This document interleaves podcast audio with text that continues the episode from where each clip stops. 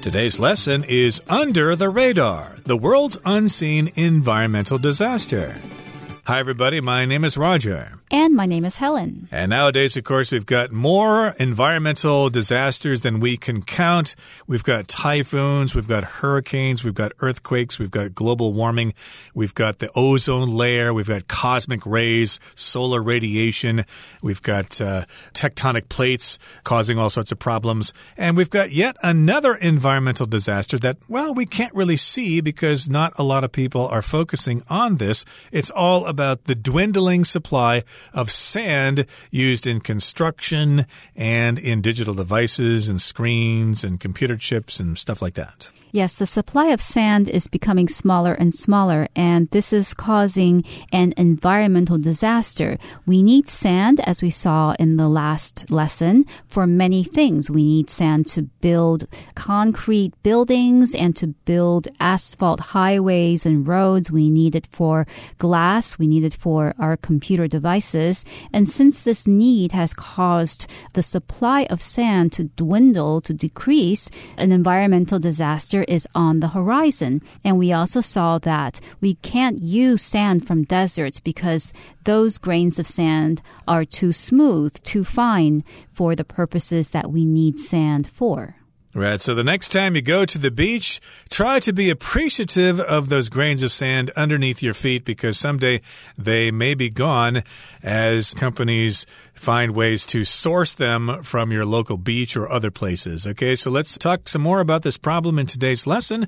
We're going to listen to the first part and then we'll come back to discuss it. The expected sand shortage has spurred researchers to look for ways to address the problem. Since construction accounts for a major portion of the demand, many are researching other materials to use in concrete instead. Possibilities include ash left over from burning trash, shredded tires, waste plastic, and crushed concrete from torn down buildings. 大家好，第一部分我们可以看到单字 spur，它是动词，指的是激励、鞭策、加速推动或是促进。例如 Theo's love of video games spurred him to become a game developer. Theo 对电玩的热爱促使他成为一名游戏开发者。或者，lower interest rates often spur economic growth。较低的利率通常能刺激经济成长。接着，我们看到名词 construction，意思是建筑、建造或是构造。举例来说。 construction workers uncovered the remains of several unidentifiable animals. 建筑工人发现好几具无法辨识的动物骨骸。又或者说，The construction noise outside Will's apartment nearly drove him nuts. Will 公寓外面的工地噪音几乎让他快疯了。另外补充这个字的动词 construct，c o n s t r u c t，construct 指的是建构或是编制。 像是 Workers constructed a temporary bridge to replace the one that washed away in the flood. 工人们盖了一座临时便桥，以替代那座被洪水冲毁的桥梁。我们也可以说，The president claimed that the enemy was constructing a biological weapon. 总统声称敌方正在打造生化武器。再来，我们看到动词 crush，指的是压碎、压扁或是挤压变形。 例如，You crushed my party hat when you sat on it。你坐下时压垮了我的派对帽。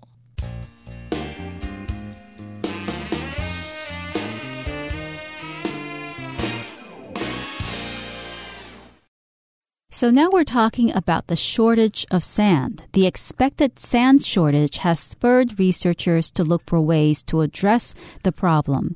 We know that we have a problem, which is the shortage of sand. Shortage means a lack of something that you need or that you want. A person could have a shortage of oxygen if there isn't enough oxygen in the air or if they are unable to breathe due to some health issue. And when we talk about a shortage of sand, it means there isn't enough of that supply. And this shortage has spurred researchers to do something. To spur means to encourage or to cause somebody to do something. I can also say, for instance, his encouragement spurred me to reach for my dreams and to work harder. So they recognize that the sand is running out and it's more and more difficult to find sand without damaging the environment and getting people angry. So they need to find alternatives or substitutes or other solutions to this problem. Now, here in the next sentence, it says Since construction accounts for a major portion of the demand, many are researching other materials to use in concrete instead as a substitute. Okay, so we've got construction here or the construction industry.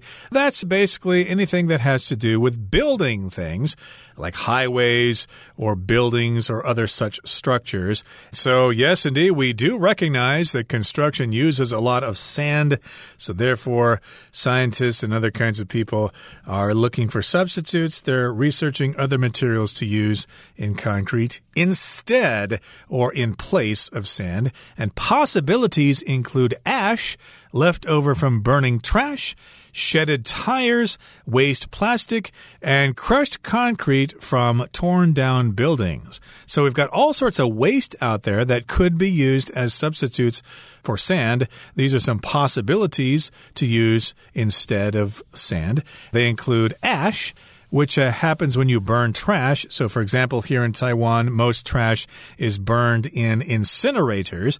And after that burning process is done, there's ash left over from fires. If you've had a campfire outdoors, of course, when you put out the fire, there's a lot of ash on the ground. It's gray, and that actually might be useful in construction. We've got other possibilities like shredded tires. Of course, cars go through tires and scooters go through tires tires every year, and those tires pile up someplace. They might uh, be actually useful, but hey, when we shred tires, what are we doing to them? Well, when you shred something, you're cutting or tearing it into pieces, actually into thin, long pieces.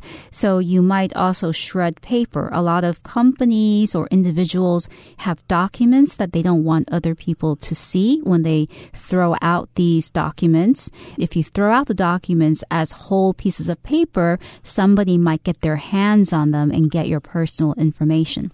So what you want to do is shred the paper or tear the paper down into long, thin pieces.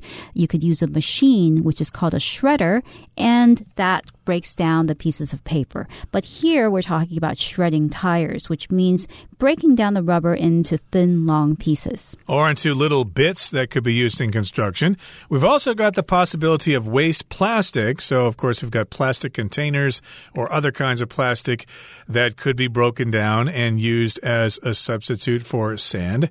We've also got crushed concrete from torn down buildings. So, of course, I've often wondered what happens to all the stuff that they have after a building is torn down. There's a big pile of bricks and concrete and rebars and stuff. Where does all that stuff go? It probably goes to a landfill. But hey, if we figure out a way to recycle that stuff, we can have crushed concrete. We take the concrete from these torn down buildings and we crush it using heavy machines to bash at the rocks and to make them smaller and to turn them into gravel or dust.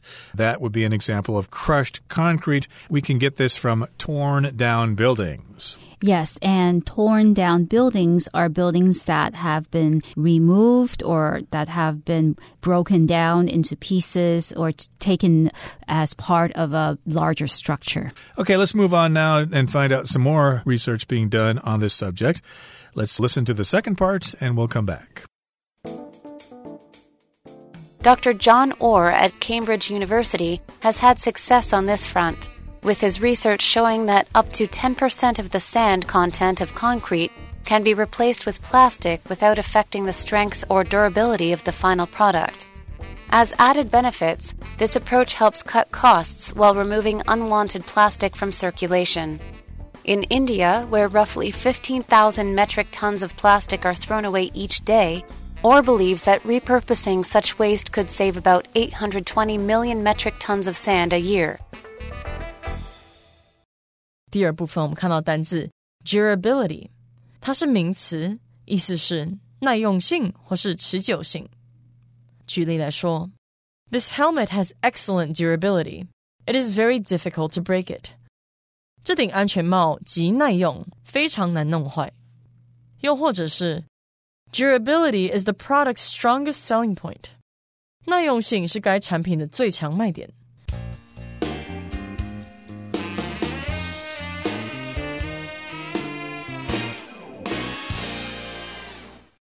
So, in the last part, we were talking about research that has been done to look for ways to address the problem of the dwindling supply of sand. And here we're going to look at the work of one particular person.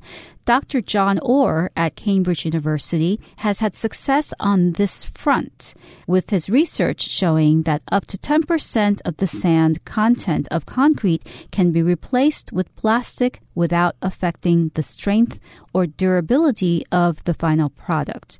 So, in the first part of the sentence, it says that a particular doctor or scientist from Cambridge University has had success on this front. Now, front here refers to a particular aspect of a situation. The situation is, of course, looking for other substances to substitute sand, and that is the front that is being referred to here. Usually, a front refers to a kind of line dividing one area from another. We can use the word front when we talk about weather. There's a cold front coming in and it's going to start raining. Or we can talk about fronts in a war, like uh, in Europe during World War II. There were two fronts. There was the Eastern Front of Germany versus Russia, and there was the Western Front of Germany versus England and France. But in this particular case, we're talking about an area in which they are trying to fight this problem of dwindling supplies of sand. So Dr. John Orr has done some research, and his research has shown that up to 10% of the sand content of concrete can be replaced with plastic without affecting the strength or durability of the final product. That's not much, only 10%, but it's a good start there. You could actually substitute 10% of the sand with plastic, and it won't affect the strength or durability of the final product. And uh, here we've got the word durability, and that refers to how strong something is, how resistant it is to damage. So, of course, if you're trying to buy shoes for a marathon, you want to have durability as a factor in buying those shoes. You want them to be durable so they last a long time. Yes, and as added benefits, this approach helps cut costs while removing unwanted plastic from circulation. So the approach, of course, is to use other substances to replace the sand content of concrete. And another benefit of this approach, of this particular method, is that it would cost less and it would also remove unwanted plastic from circulation. So circulation is the process by which something passes from one person to another in this particular context. You can talk about money that's in circulation. So money that's in circulation is money that's being passed from one person who's spending money to another person who is receiving the money. And plastic that is in circulation is just plastic that's being used, that's still being used in society, in projects, and so on. And in India, where roughly 15,000 metric tons of plastic are thrown away each day, Orr believes that repurposing such waste could save about 820 million metric tons of sand a year. So here we've got the word repurpose. That means to give something a new purpose. The plastic, of course, usually is used in consumer products like food packaging or in plastic bottles and things like that.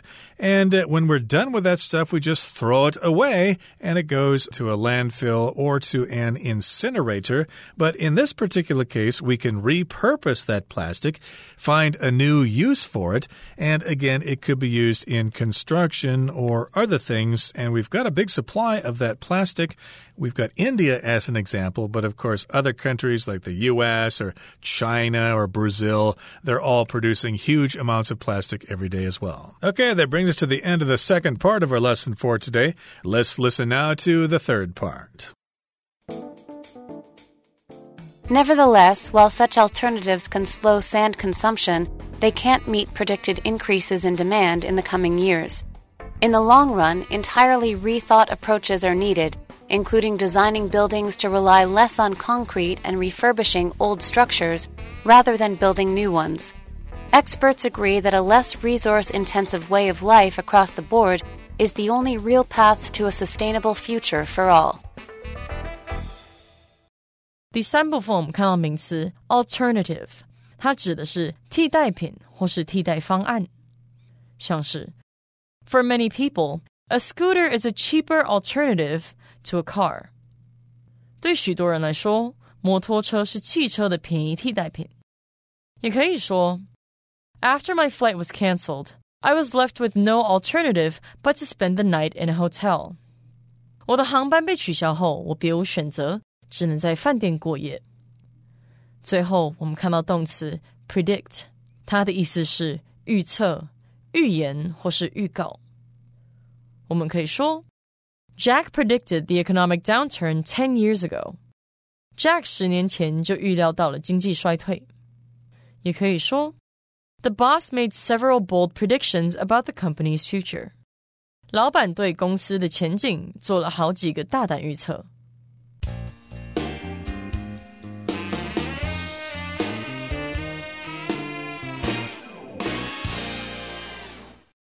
So in the previous part, we looked at the possibility of using plastic to substitute the sand content in concrete as an example. Nevertheless, while such alternatives can slow sand consumption, they can't meet predicted increases in demand in the coming years. So here we have the word alternative, which is something that you can choose instead of something else. I could say, for instance, I don't drink cow's milk, so I choose dairy alternatives, which are other choices that don't contain cow's milk. That's dairy alternatives. And here, alternatives to sand can slow sand consumption, but they cannot meet predicted increases in demand in the future. We don't know what those increases are going to be, but we've got some predictions. So, to predict just means to make an educated guess about what's going to happen in the future. We figure that we're going to need more and more sand as time goes on. And in the long run, or in the long term, you could also say over many years, entirely rethought approaches are needed. We've got to have some new novel ideas, including designing buildings to rely less on concrete and refurbishing old structures rather than building new ones. So we can also do those things. We've got to figure out some substitutes for buildings. We don't need to rely so much on concrete. Maybe there are other ways to put up 20 story high rises without using so much concrete. And yeah, we've got old structures and we can refurbish them, which means kind of repurposing them, using them again or modifying them in such a way that we can still use them without tearing them down. Yes, experts agree that a less resource intensive way of life across the board is the only real path to a sustainable future for all. So experts agree that we need a less resource intensive way of life. First of all, the word intensive means involving a lot of something. It could be time. Time intensive project requires a lot of time. A labor intensive project requires a lot of labor, a lot of work. And here we're talking about resource intensive. So the writer is saying that the way we live now, our way of life, requires a lot of resources. And this is something that we need to change. Yep, we need to change our way of life across the board. Are we looking at a blackboard in a classroom or something, Helen? Well, across the board just means involving everything or involving everyone in a particular situation. So not just isolated to one situation, but involving every aspect of it. I could say, for instance, that when Elon Musk took over Twitter, the first thing he did was fire employees across the board. He didn't fire only employees from certain parts of Twitter, but he fired employees employees from every section, every part of the company. We made a big change to Twitter, and we need to make a big change in the world in order to save the world's sand. Okay, that brings us to the end of our discussion for today. Here comes our Chinese teacher, Hanny.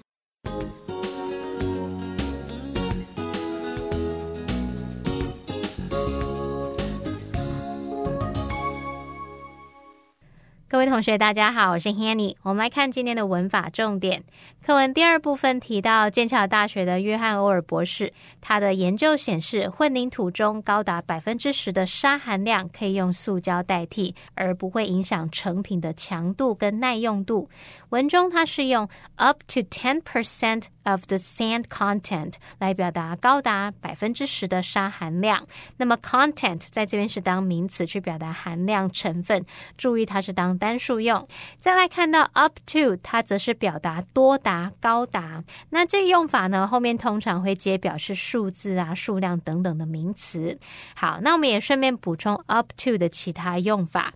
第一个。我们用事物来当主词的时候，用 something be up to somebody，这可以表达什么什么是某人的责任，什么什么由某人来决定。像我们说 it's up to you，就可以表达由你决定，你决定就好。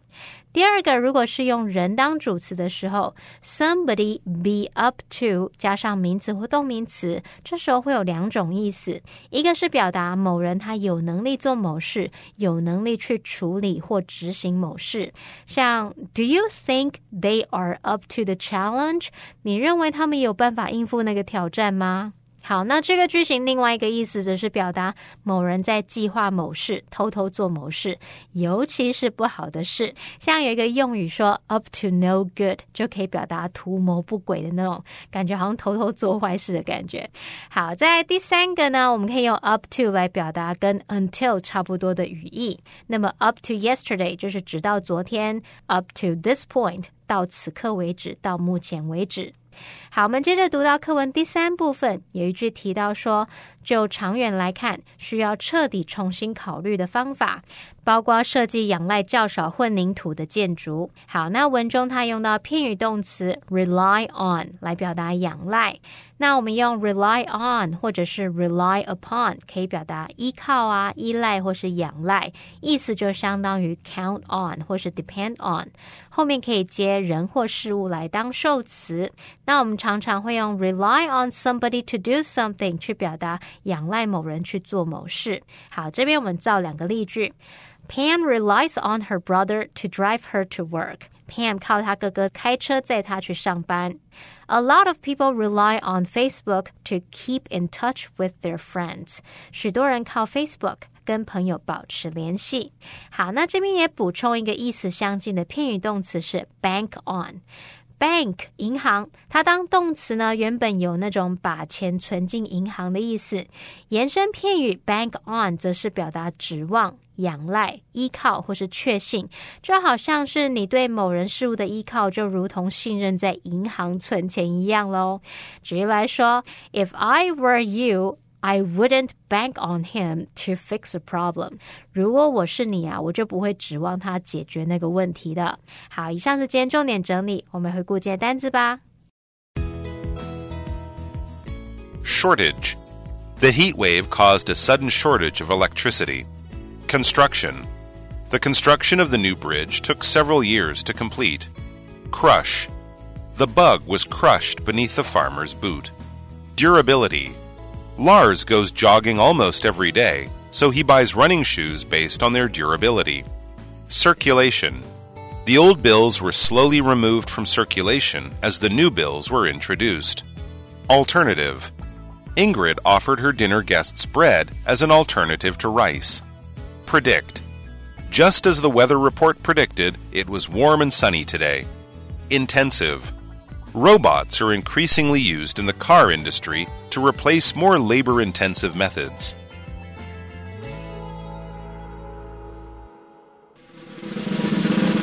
Discussion starter starts now. Here's our discussion starter for today. The question is Do you think it will still be possible to meet the demand for sand in 50 years? Why or why not? I think it will be possible to meet the demand because we have a lot of developments in technology. So I'm sure that some expert will find a new material that will make our reliance on sand obsolete. Well, I do not think it will be possible to meet the demand given that the world has finite supply of sand or other construction materials We just have to stop building so much, even though people working in construction will have to look for other jobs, but still, we need to save the earth first. Well, everyone, today's article has come to an end, and I sure hope you enjoy reading along with us. I am Helen. I am Roger. See, you next time.